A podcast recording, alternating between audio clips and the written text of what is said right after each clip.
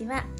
思いもよらないこととか降って湧いたようなトラブルがいきなり身の上に降りかかるとああついてないなって思ってしまいますよね。運命とか運勢を嘆きたくなりますよね。原因とか責任の所在がわからなかったり突然身に降りかかってきたものを私たちは災難と呼びますけれども実際のところ災難かどうかわからないんですね。災難であるケースはもしかしたら少ないんじゃないかなと考えています。日常に起こる些細なトラブルのほとんどは災難ではなくて試練だと思うんです。災難とは災いのこと。試練とは課題のことですよね。課題ならば取り組めるし終わらせることができるのでこれ大きく意味は違うんですよね。まあ、そんなことを言っても偉そうに言ってる私だってやっぱり嫌なことがあったりとかトラブルが起こるとうわついてないなとか災難に遭っちゃったとか何で私なの？とかなんでこのタイミングかな？なんていうふうに思うこといっぱいあって災難をね試練ですなんてね到底思えないことって多々あるんだけれどもでもね占いではこんな風に考えます。自分が自分らしく生きられていない時に軌道修正のためにトラブルは起こるって考えるんですね問題に直面すると自分と向き合わざるを得ないじゃないですか。例えば嫌なことなんかトラブル問題が起こった時に私たちが思うのはえなんでなんでこんなことが起こっちゃったんだろう。私の何が間違ってたんだろう。どこで歯車がおかしくなっちゃったんだろう。何が原因だろうって思うじゃないですか。そんな風にね気づきを得るためで自分を顧みるためにその手段としてトラブルが起こってるって考えるんですね。なので災難には気づきとか学びが含まれてるんです。で災難は価値観とか人生そのものを変えることもありますよね。だからやっぱりその災難には試練っていう風な捉え方。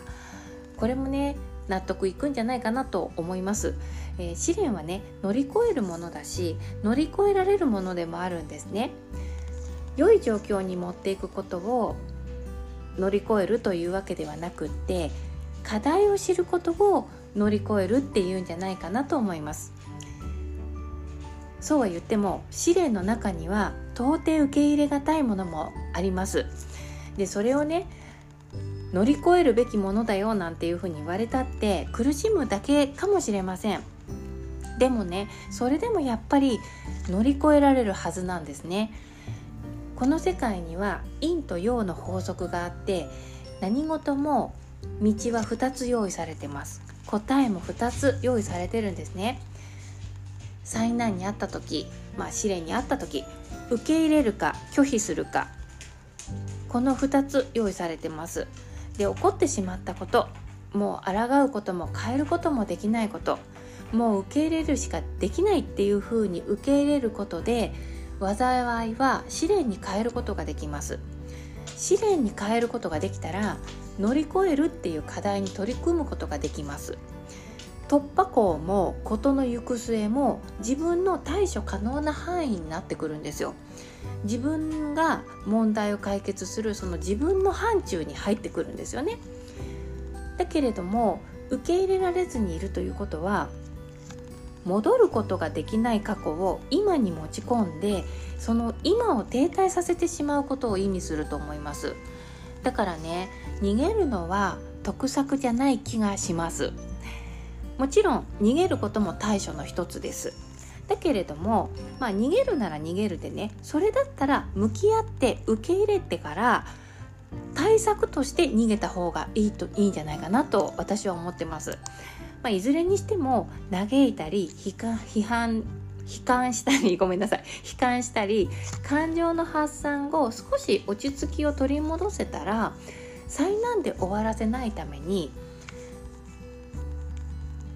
試練に変えて、まあ、自分の問題として置き換えるのがいいんじゃないかなと思います。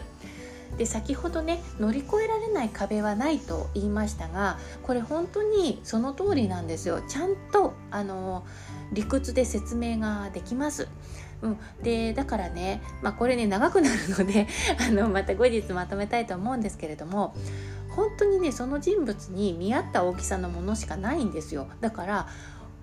大きな問題が来たらそれ自分のエネルギーの大きさ底力の大きさだと捉えてください。自分の大きさを見せられてる見せつけられてると捉えてみてあの本当にその通りなので果敢に向き合って果敢に取り組んで大丈夫です。はい。まあ、逃げるのも得策あの一つですけれどもね、うん、だけれども本当に乗り越えられない壁はないので、えー、あなたにならできますという話でした。うん、あのーまあ、あの問題はねそんな一括りにあのこういうものですよなんて言えないんですけれども、まあ、対策の一つとして考え方の一つとして、えー、今日の話を何か参考にしていただけたら拾っていただけたら嬉しく思います。ではまた。